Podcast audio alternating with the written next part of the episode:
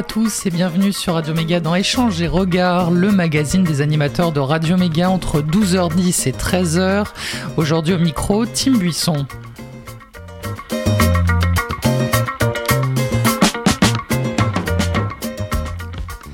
Dans cette émission, nous allons parler du don d'organes. Vendredi prochain, le 22 juin, aura lieu la journée nationale de réflexion sur le don d'organes et la greffe et la reconnaissance aux donneurs. Pour en parler, je reçois cinq invités autour de la table. Jannick Vinet, qui a donné euh, sa moelle osseuse, bonjour. Bonjour. Evelyne Bechra, parent de donneur et présidente de l'association Info Don d'Organes 2607, bonjour. Bonjour, merci de nous inviter. Guy Messona, vice-président greffé du Rhin depuis 16 ans et 5 mois, bonjour. Bonjour à tous. Gérard Bechra, parent de donneur et donc mari de Evelyne Bechra, bonjour. Bonjour et Fabienne Turcot, infirmière, ancienne infirmière coordinatrice, prélèvement et greffe. Bonjour. Bonjour. On va procéder en deux parties euh, dans cette émission, si vous le voulez bien. On va d'abord euh, parler de la greffe en elle-même, que ce soit pour euh, le donneur ou pour celui qui reçoit. Et ensuite, on parlera plus précisément de cette journée de vendredi prochain. On parlera des actions, on parlera aussi de l'association Info Don d'organes 2607. Fabienne, je me tourne vers vous. Vous, êtes, vous étiez donc infirmière coordinatrice. Comment ça se passe pour euh, une greffe Quelles sont les, circonstances pour euh, quelqu'un pour pouvoir donner euh, des organes? Alors donc, on envisage la greffe lorsque tous les moyens thérapeutiques ont été, ont été envisagés. Et donc, on va envisager faire un don pour réaliser ces greffes euh, lorsque l'on se trouve face à un patient euh, le plus souvent en état de mort encéphalique. 90% des, des, greffes qui sont faites en France sont issues de donneurs en état de mort encéphalique. Donc on va envisager cette greffe dans les services de réanimation, dans les hôpitaux aussi bien régionaux et universitaires. Et donc, euh, l'équipe médicale, lorsqu'elle se trouve euh, devant un patient en état de mort encéphalique, euh, que la, mort a été attestée, ils vont évaluer les différents organes de ce donneur potentiel pour envisager, au terme de la chaîne, une greffe. C'est quoi une mort encéphalique? Alors, c'est une mort très particulière qui est peu connue du grand public. Hein, qui correspond à la destruction irréversible du cerveau, euh, et le patient est maintenu euh, en, réanimation sous assistante respiratoire. Et donc, il a un aspect euh, de quelqu'un endormi, puisqu'il continue à avoir une respiration artificielle et son cœur continue de battre et il est chaud et coloré. C'est toute la difficulté pour les familles de comprendre cette mort alors que leur proche a une apparence de quelqu'un qui est dans le coma ou qui est endormi. On peut donner euh, quel organe? Alors à partir d'un donneur, on peut donc prélever pour greffer euh, le cœur, les poumons, les deux reins, euh, le foie, le pancréas.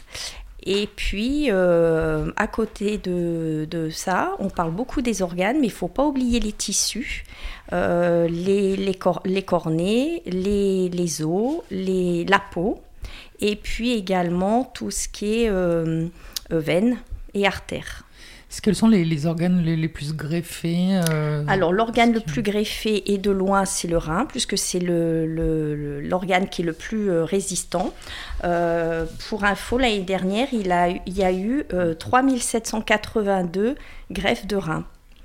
Euh, donc on a parlé de la, greffe euh, qui provient d'un donneur euh, en état de mort encéphalique, mais vu la pénurie des, organes, on développe de plus en plus les greffes à partir de donneurs vivants. Mais là, c'est uniquement, ça concerne donc le, rein et le foie. Hmm. et toujours dans un cadre de familial ou amical. À ce moment-là, il y a un lien euh, entre le donneur et le receveur, mais uniquement dans ce cadre de donneur vivant. D'accord, donc quelqu'un qui donne de son vivant ne peut pas donner un inconnu?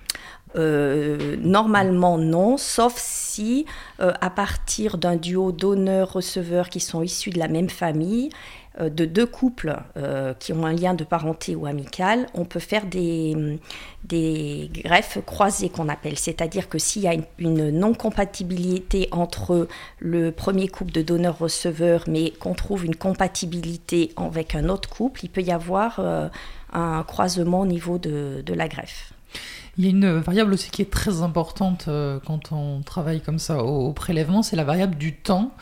comment ça s'organise le temps? Alors, euh, le facteur temps est très important parce que, comme je vous ai expliqué, le, donneur est en état de mort acéphalique. Euh, c'est un état qui est très précaire où du fait que le cerveau est détruit, il n'y a plus de, régulation de tous les paramètres euh, vitaux. Et donc, à tout moment, il peut survenir un, arrêt cardiaque. Et à ce moment-là, le, prélèvement pour la greffe n'est plus du tout envisageable.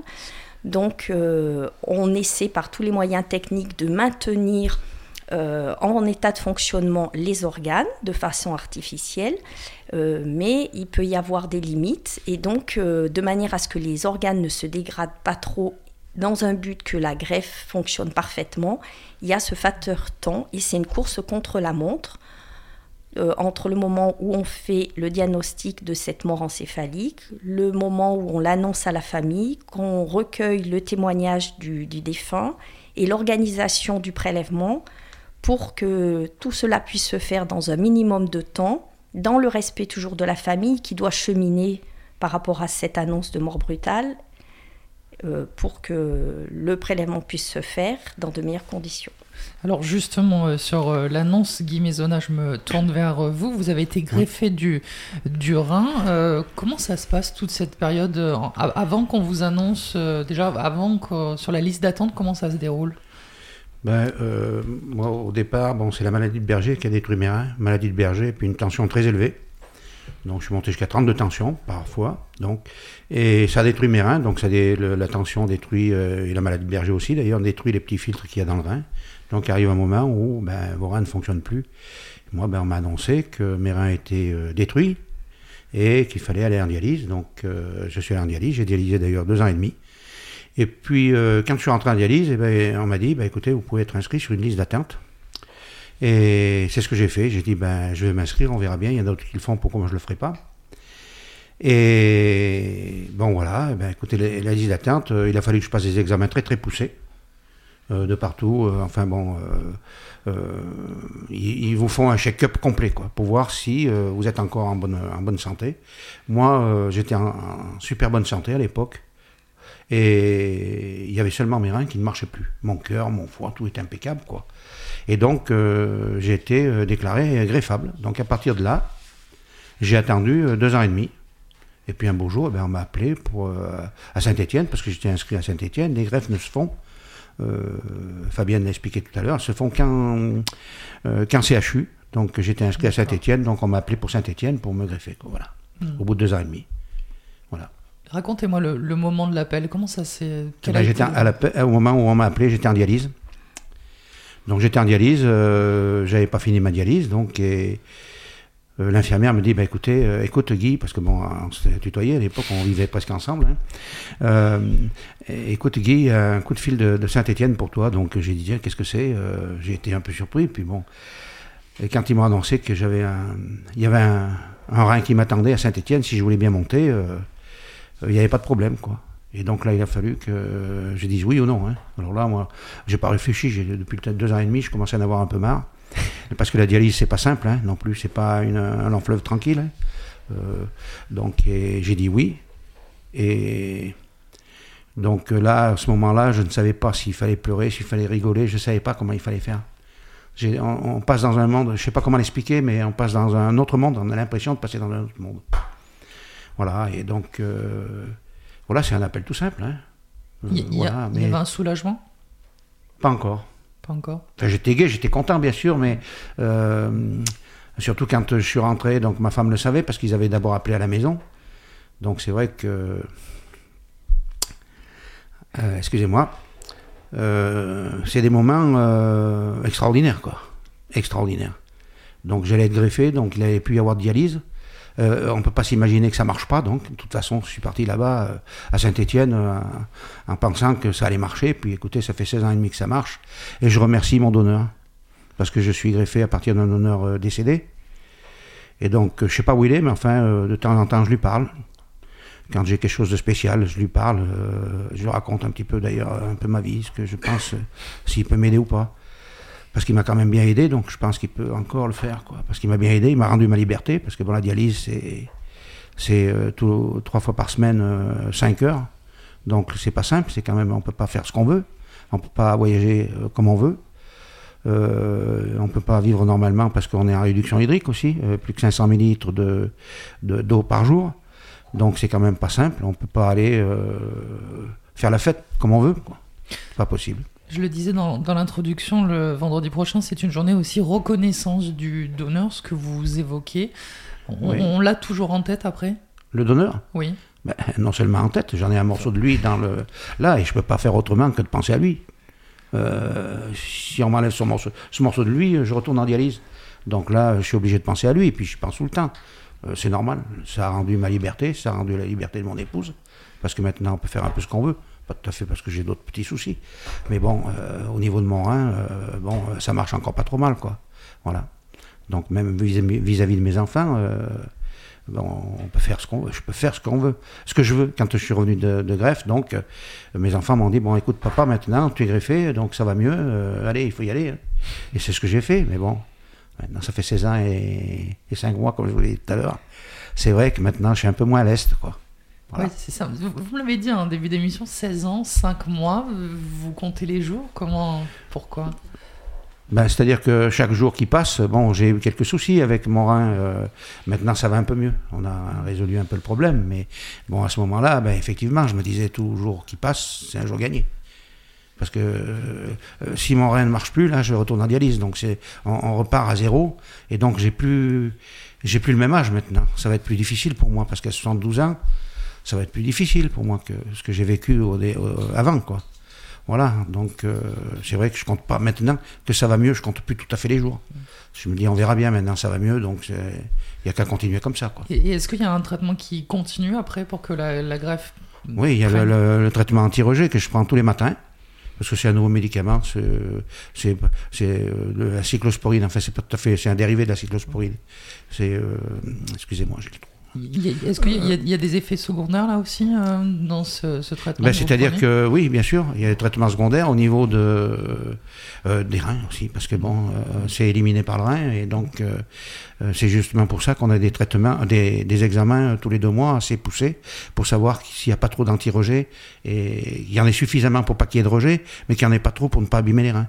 Et puis au niveau de la peau aussi, ça, vous voyez que ma peau est pas, j'ai des un peu des carcinomes, on m'en enlève quelques, quelques fois. Je n'ai pas le droit de me mettre au soleil, enfin pas le droit. C'est pas une loi. Hein. Il faut éviter. Enfin c'est pour moi, hein. c'est mm. pas, c'est toujours pareil quoi. Mm. Plus je me mets au soleil, plus j'abîme ma peau et plus euh, ben, je suis moins tranquille quoi. J'ai envie de me tourner vers vous, euh, Vinet, parce que vous, c'est un, peu l'autre côté. Euh, vous avez donné votre moelle osseuse, c'est ça? Oui, c'est ça. Est-ce, que vous pouvez nous, nous, expliquer comment ça s'est passé? Pourquoi? Ben Pour donner sa moelle osseuse, déjà, il y a des limites d'âge. On s'inscrit sur un fichier national et international. Il faut avoir entre 18 et moins de 51 ans. On est donneur jusqu'à 60 ans. Cette inscription est faite auprès de l'établissement français du sang. Voilà, c'est une prise de sang et puis euh, après on attend. Et on peut attendre jusqu'à 60 ans sans jamais être appelé. Et après, ben, comment on peut avoir la chance d'être appelé C'est une chance sur un million dans le cadre hors famille et une chance sur quatre dans le cadre familial. Voilà, moi j'ai eu la chance d'être appelé. Bon, c'est pas. Dans la famille ou euh, hors famille? Dans la famille, c'est une chance sur quatre d'être compatible. Mais vous, vous avez été appelé dans la famille ou... Non, non, moi j'ai été appelé à l'extérieur de la famille. D'accord. Voilà, par quelqu'un de. J'ai été appelé. Pas par quelqu'un, c'est l'EFS qui m'a demandé de me rendre euh, auprès d'eux. Et 15 euh, jours, 3 semaines avant le, le don, voilà, avant que le prélèvement se fasse. Et, euh, ma molosseuse est partie à la rencontre de, de, mon receveur. Que vous ne connaissez pas Que je ne connais pas, que je ne connaîtrai jamais. Je sais que c'est un, c'était à l'époque un petit receveur qui avait 6 ans. Voilà. Et qui était, pour dire que c'était international, qui était hospitalisé en Australie. Pourquoi vous avez décidé de, de vous inscrire, vous? Ça, ça a été euh, sur un coup de tête au départ. C'est-à-dire? Sur un coup de tête. C'est-à-dire que ma femme est allée voir un médecin pour lui demander un dossier médical me concernant. Étant donné que j'ai la chance exceptionnelle de rarement être malade, il n'avait pas de dossier médical et euh, gentiment, euh, il a fait comprendre que j'avais certainement euh, des anticorps, des choses qui me protégeaient, que je pouvais faire quelque chose pour, pour aider d'autres personnes. Étant donné que j'avais été taxi et que j'ai beaucoup transporté de gens malades, ça m'a peut-être influencé. Vous vous souvenez du moment où on vous a appelé ben, le moment où on m'a appelé, je rentrais de vacances et j'ai trouvé un mot sur la table. Une de mes filles m'avait écrit Le père, on a besoin de toi au centre de transfusion, il faudrait que tu y ailles.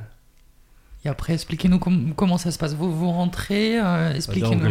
Je je suis rentré euh, d'abord finir certains examens, et puis euh, la veille de, du prélèvement, on m'a accompagné jusqu'à la chambre par le- une personne du centre de transfusion, et on m'a. Et le, je suis rentré le lundi après-midi, le mardi matin, sous anesthésie générale, on m'a prélevé, et je suis ressorti le mercredi matin. On m'a prélevé dans les eaux du bassin, on m'a prélevé deux poches de moelle osseuse qui ont pris euh, directement le, le chemin de l'Australie. Et là aussi, il y a, il y a un peu d'appréhension. Comment ça se passe ce moment avant d'entrer au, au bloc? Bah, oui, moi j'ai une appréhension terrible, j'ai toujours peur de ne pas me réveiller quand on m'anesthésie. Mais à part ça, bon, en sachant qu'on le fait quand même pour, euh, pour quelque chose de bien, voilà, pour... euh, je sais pas, dans l'absolu c'était très bien, voilà. Je sais pas, je sais pas quoi dire de plus. Moi j'ai pas eu d'appréhension vraiment de, de- des suites. Pourquoi Après on oublie. Hmm. On oublie le don. Et moi j'ai eu la chance dix ans plus tard de recevoir une lettre de la maman de, de cet enfant qui m'annonçait que c'était pas une petite, c'était pas un petit garçon que j'avais vu grandir, mais une petite fille, et qu'elle était de Nouvelle-Calédonie. D'accord. Voilà. Mais c'est tout de façon anonyme. Ça avait été rectifié par euh, l'agence de biomédecine. Donc j'ai eu cette chance-là. C'est là où j'ai eu beaucoup d'émotions. Hmm. C'est après, en recevant cette lettre. Là, ça a été une émotion, c'est sûr. Mais sur le don lui-même, bon. Et alors, une question peut-être un peu bête, mais est-ce que vous avez un, un traitement, vous? Ah non, non. Non, Non, a- non, parce que la moelle osseuse met 12 jours pour se reconstituer. Ah oui, Donc d'accord. voilà, donc il n'y a, pas de traitement. Est-ce qu'on peut donner une deuxième fois la moelle osseuse? Je peux donner une deuxième fois la moelle osseuse, mais uniquement à la première personne qui l'a reçue. C'est-à-dire que je suis, malgré que j'ai dépassé l'âge de 60 ans, je suis attaché à, à vie à cette demoiselle maintenant. Si elle rechute, automatiquement on, m'appellera. On verra d'abord si mon état de santé me permet de lui redonner de la moelle osseuse. Et c'est tout, c'est euh, voilà, je suis attaché à elle. et si, et si vous aviez été plus jeune, vous auriez pu donner à quelqu'un d'autre ou c'est forcément Ah non, non, c'est forcément une seule personne. Elle a toujours à la même personne. Et on famille. peut par contre donner à la famille. D'accord. Dans la famille, s'il se passe quelque chose, on peut donner à la famille. D'accord. Eh bien, écoutez, je vous propose de faire une petite pause musicale avant qu'on s'intéresse à l'association Info Don d'Organes euh, 2607. On va écouter Ken Boss avec Lonely, Trea Drops et on se retrouve juste après sur Radio Méga. Tout de suite.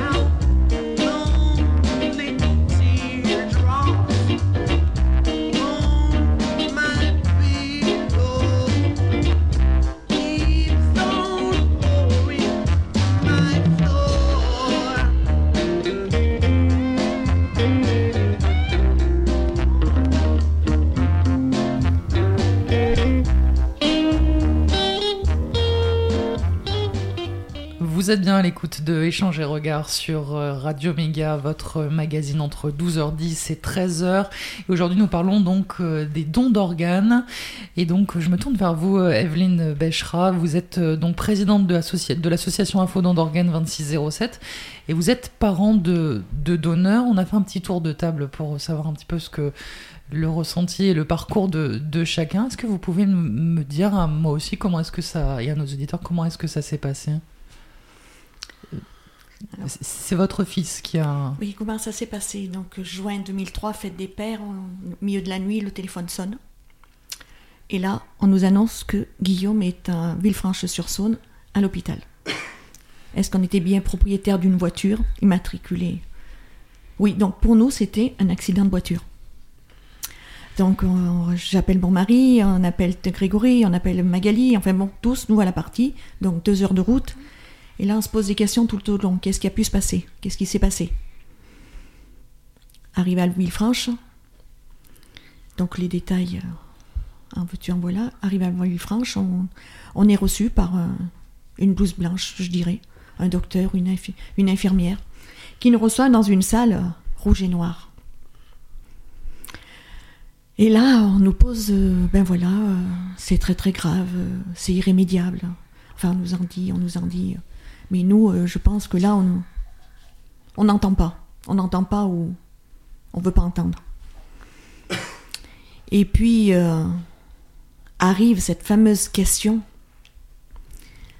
de son vivant était-il Il y a quelque chose. à- on peut faire quelque chose. Mon mari à l'époque, lui, il était gendarme, donc euh, il avait été gendarme et, et il savait ce qui, enfin, il avait déjà dit la suite. Donc pour lui, euh, Guillaume était décédé. Donc là, il nous pose cette fameuse question euh, que moi, j'ai pas compris dans le sens. Est-ce qu'on était pour le don d'organes Et en fait, la question qui nous a été posée, d'après toutes les informations qu'on a qu'on fait depuis, de son vivant, était-il d'accord pour le don d'organes S'était-il positionné? Et là, c'est une question qu'on ne s'est jamais, jamais posée en famille. Chacun donnait son sang. On faisait partie d'un tas d'activités, il faisait du sport. Mais jamais on n'a parlé du, du. Et là, qu'est-ce qu'il faut faire? Qu'est-ce qu'il faut répondre? Il était pour, il était contre Je suis pour, je suis contre Grégory, t'es contre, je veux pas qu'on coupe mon frère en morceaux. Sa sœur, guère mieux. Gérard, kiff kiff. Et là, on n'avait toujours pas vu Guillaume, nous. On savait pas quoi ce qui s'était passé. Et là, euh, j'avais mon petit-fils qui avait six mois, Thomas, donc le fils de Magali. Et je me dis, si Thomas avait besoin aujourd'hui, à l'instant, d'un cœur, d'un foie, d'un pour qu'il vive, je pense que là, un peu égoïste, on se dit, euh, pourvu que quelqu'un donne. Et donc, je leur en ai parlé. Et je pense qu'à ce moment-là, peut-être, c'est ce qui a fait basculer la décision de tout le monde. Parce qu'en fait, si une personne de nous, deux, trois, de nous quatre avait dit non, il n'y avait pas don d'organes. Il faut qu'on soit tous. euh, Donc, euh, ça a été. Enfin, ils nous ont laissé quelques mo- un moment ensemble. Et puis, ils sont revenus.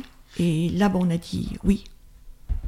Donc, après, ils nous ont emmenés voir Guillaume dans la salle de réanimation. C'est l'infirmière coordinatrice. Et, et là, oui, c'est le choc parce que Guillaume, il est là. Il, bouge, il respire. Il n'est pas froid. Il y a la machine à côté qui fait toc, toc, toc, toc. Mais on se dit, c'est pas, pas possible au moment où, où on est là. euh, enfin, comment dirais-je? Le choc, il est tellement brutal qu'on peut pas. On peut pas admettre que qu'il soit plus avec nous. Enfin.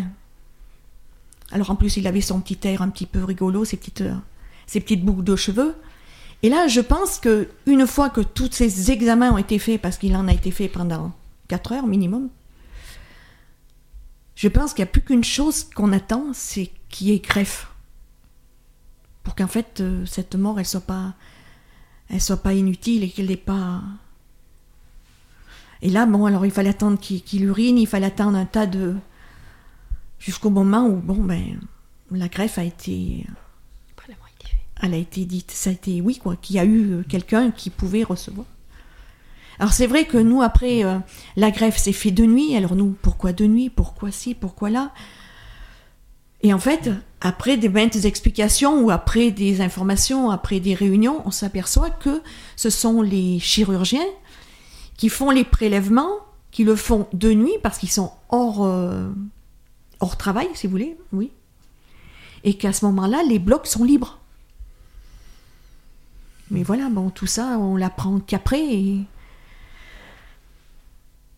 Donc vous avez hésité durant cette, cette période, c'est un temps qui est très court. Alors, euh, je pense, oui, c'est en fait, par rapport à tout ce que j'entends maintenant, euh, nous, ça a été très court parce qu'en fait, dans le temps, déjà, il y a eu euh, l'évacuation du lieu jusqu'à Villefranche. Mm. Et puis, il a fallu attendre, nous, qu'on arrive deux heures et demie après. Donc, déjà, je pense qu'on avait déjà mangé trois heures. Donc, il y a pas eu, on a eu peu de, de précautions, enfin, de, Peu de temps. ouais. peu de temps. Alors qu'après, une fois qu'on a, qu'on a dit oui, oui, on s'est occupé de nous, on s'est. Je me tourne vers vous, euh, Gérard Béchera, qui étiez donc le, le papa de, de ce jeune homme. Co- co- comment vous l'avez euh, vécu, vous, euh, cette, cette phase, quand on vous a, on vous a demandé si euh, votre fils était donneur? Ben, j'étais pas tellement pour euh, au départ. Pas du tout, même. Qu'est-ce qui vous a fait changer d'avis Ben, quand ma femme m'a parlé de, notre petit-fils, quoi. Parce que moi, moi je voyais qu'une chose, je voyais, mon gamin, comme elle a dit, c'était un sportif. Et- ben, il pétait le feu, quoi, carrément. hein. Puis moi, c'était un gars, il voulait faire euh, cavalier, et il était toujours dehors, hein, tout ça, là. Et puis, bon, ben, moi, je ne connaissais même pas un greffé, non. Personne, on ne connaissait pas de greffé ni rien. Mais maintenant, je ne le regrette pas du tout. Parce que quand on voit ce que les greffés ont, ont vécu, on ne le regrette pas du tout maintenant. Voilà. Comment est-ce que, après, vous avez décidé de- de- d'être euh, dans cette association? C'est Ça a été un, un besoin? Alors euh, donc 2004, j'ai dit il faut faire quelque chose, il faut pas que il faut que personne ne vive ce qu'on a vécu. Cette fameuse question que il faut que les gens en parlent, ils sont pour, ils sont contre, mais au moins qu'ils le sachent que si parce que ça arrive pas qu'aux autres hein, le, quart de seconde où, tout bascule. Et là euh, trouver où Donc je, on cherchait et puis, euh, par l'intermédiaire d'une collègue de travail, on avait connaissé une personne qui était greffée. Et là, elle me dit, Evelyne, dans la Drôme, tu dois avoir une association. Alors, en effet, on a trouvé l'association, donc Info Don d'organes. Donc, c'était en 2004.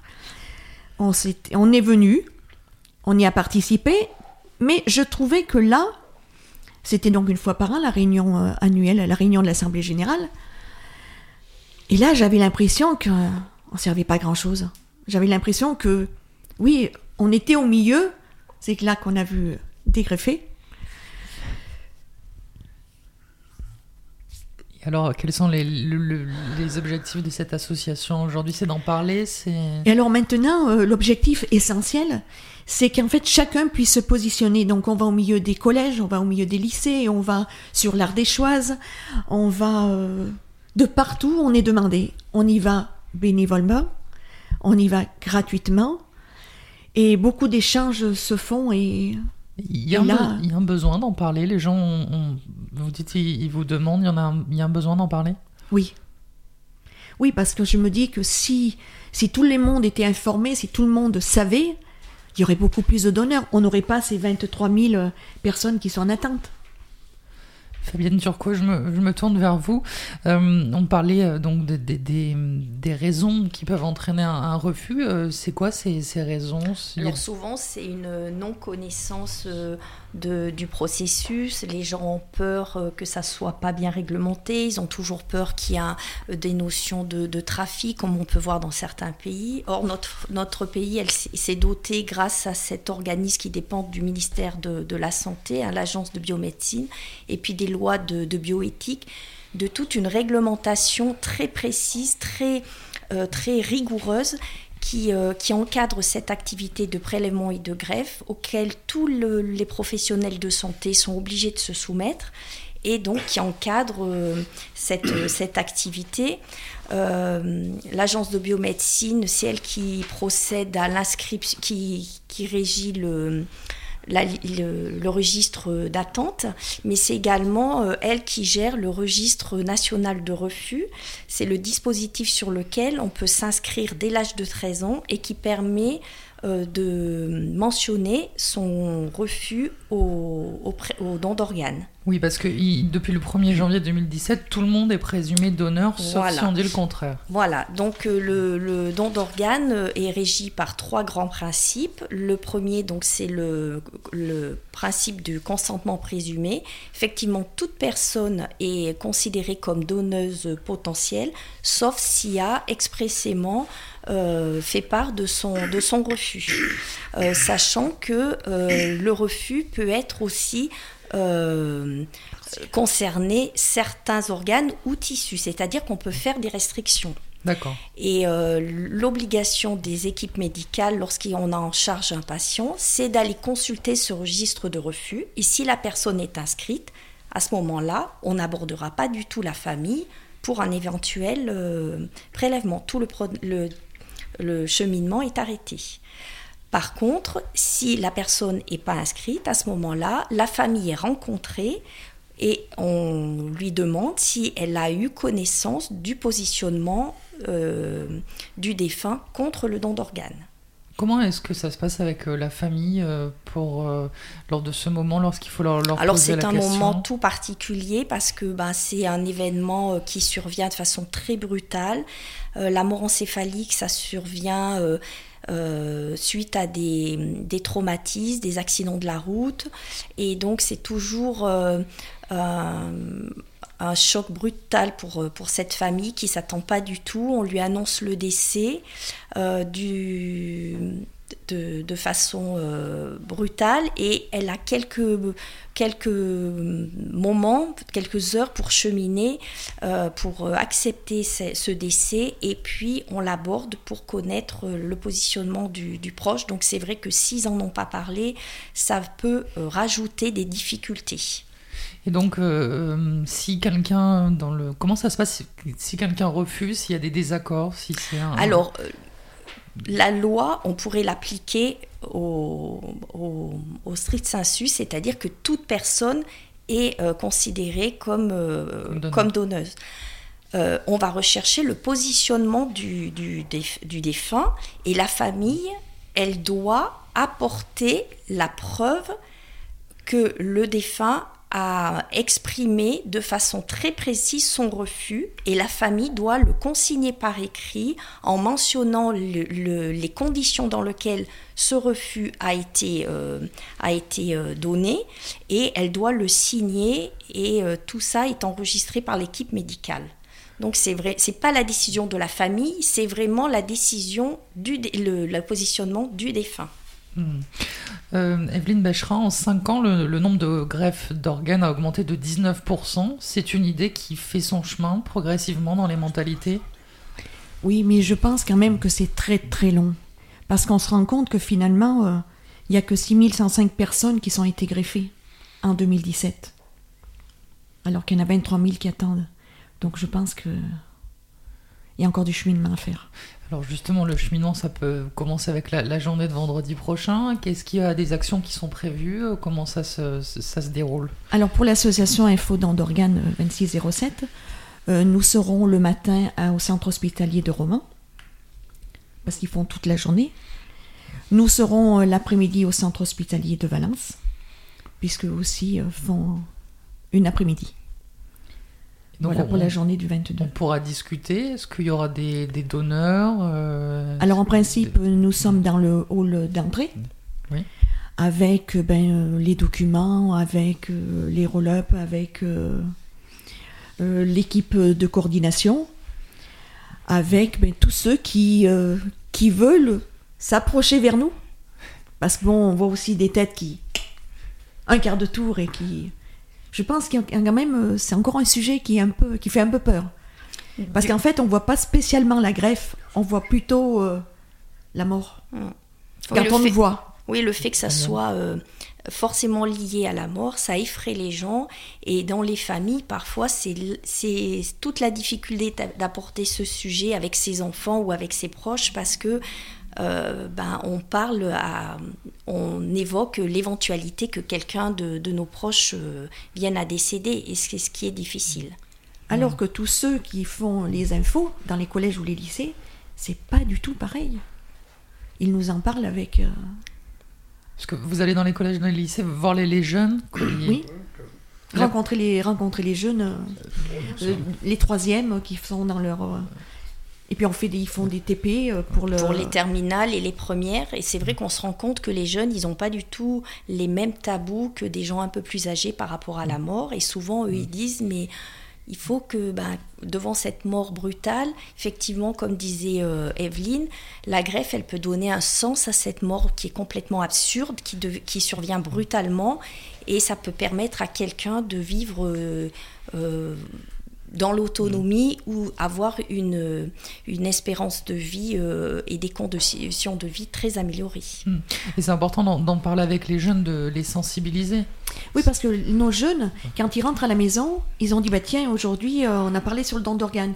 Et en fait, c'est eux qui font la, le lien avec. euh, L'intermédiaire avec les parents, et du coup, ça leur permet de- d'en d'en parler, d'aborder le, le sujet. Vous, vous, vous l'apportez, eux, et après, ils s'en saisissent et ils en reparlent à la maison. Voilà, C'est l'objectif. beaucoup de.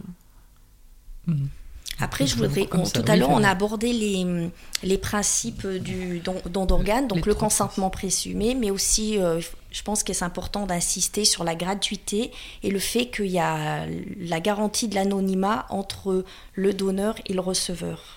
Mhm. Ça, c'est très important. Et puis, euh, insister aussi sur euh, euh, la restauration tégumentaire, la façon dont le corps est rendu à la famille, parce que souvent, les craintes, elles viennent aussi de là, pour les gens qui sont encore en réflexion par rapport aux dons d'organes.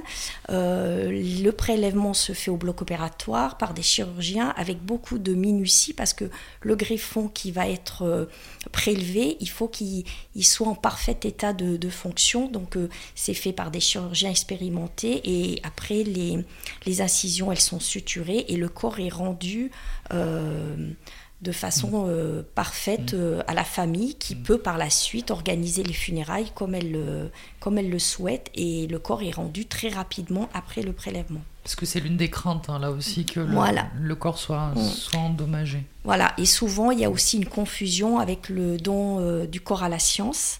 Mm. euh, qui n'est pas du tout la même chose, hein, puisque le corps, euh, le don du corps à la science, c'est payant, et les personnes qui souhaitent le faire, elles doivent s'inscrire auprès d'une faculté de médecine, et après leur décès, leur corps est transporté dans, dans- au niveau de la faculté de médecine, où les, les élèves euh, médecins vont, euh, vont euh, faire... leur apprentissage par rapport à l'anatomie et les interventions, et le corps n'est jamais rendu à la famille. Donc c'est tout à fait différent. Et le but de la greffe, c'est de soigner des patients. hein. Ce n'est pas du tout le, le cas dans le don du corps à la science. Merci beaucoup. Cette émission, elle va toucher à sa fin. Est-ce que vous voulez rajouter quelque chose, Evelyne en Oui, prie. juste un petit mot sur l'association. Oui. Vous pouvez nous retrouver donc euh, sur, le, sur le site infodon d'organes 2607. Vous pouvez nous trouver euh, dans les dans les Où est-ce qu'on vous retrouve? Est-ce que vous avez un numéro de téléphone déjà? Ah, C'est dommage. un numéro de fallait- téléphone. Ah ben non, je l'ai pas sous la main. Bah, c'est pas grave, sinon je vous laisse le, le rechercher du temps qu'on je- qu'on je- conclue je- cette émission. Oui, je vous laisse euh, dire un Euh, mot. je voulais dire que bon, nous, comme nous l'a expliqué euh, Evelyne, nous allons dans les lycées et collèges, donc et justement, euh, si certains professeurs ou infirmières de, euh, scolaires euh, veulent nous appeler, nous contacter, donc pour faire des informations dans leur collège, nous sommes euh, tout à fait, euh, c'est avec un grand plaisir que nous, nous leur répondrons et nous irons les voir. Mm, Parce qu'il y a vraiment ce, besoin. Donc, pour euh, les informations pratiques, donc on, vous retrouve sur votre site, c'est www.dandorgane2607.fr. Il y a un numéro de téléphone, donc si on veut vous appeler, c'est le 07 83 21 76 40. Il y a aussi une adresse mail que je donne, infodondorgane au pluriel, 2607.gmail.com.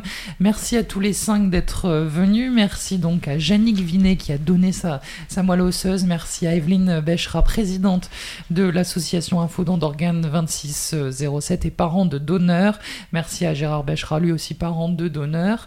Merci à Guy Maisonna, vice-président de l'association, je l'ai bien noté, greffé du Rhin depuis 2016. Et merci beaucoup à Fabienne, infirmière, euh, Depuis 16 ancienne infirmière, depuis 16 ans et 5 mois. hein. Alors, et merci beaucoup à Fabienne Turcot, ancienne infirmière, coordinatrice prélèvement et greffe. Cette émission, cette émission, elle est rediffusée demain matin à partir de 7h10 et elle est disponible sur notre site internet www.radio-méga.com. Je vous souhaite une très belle journée sur Radio Méga.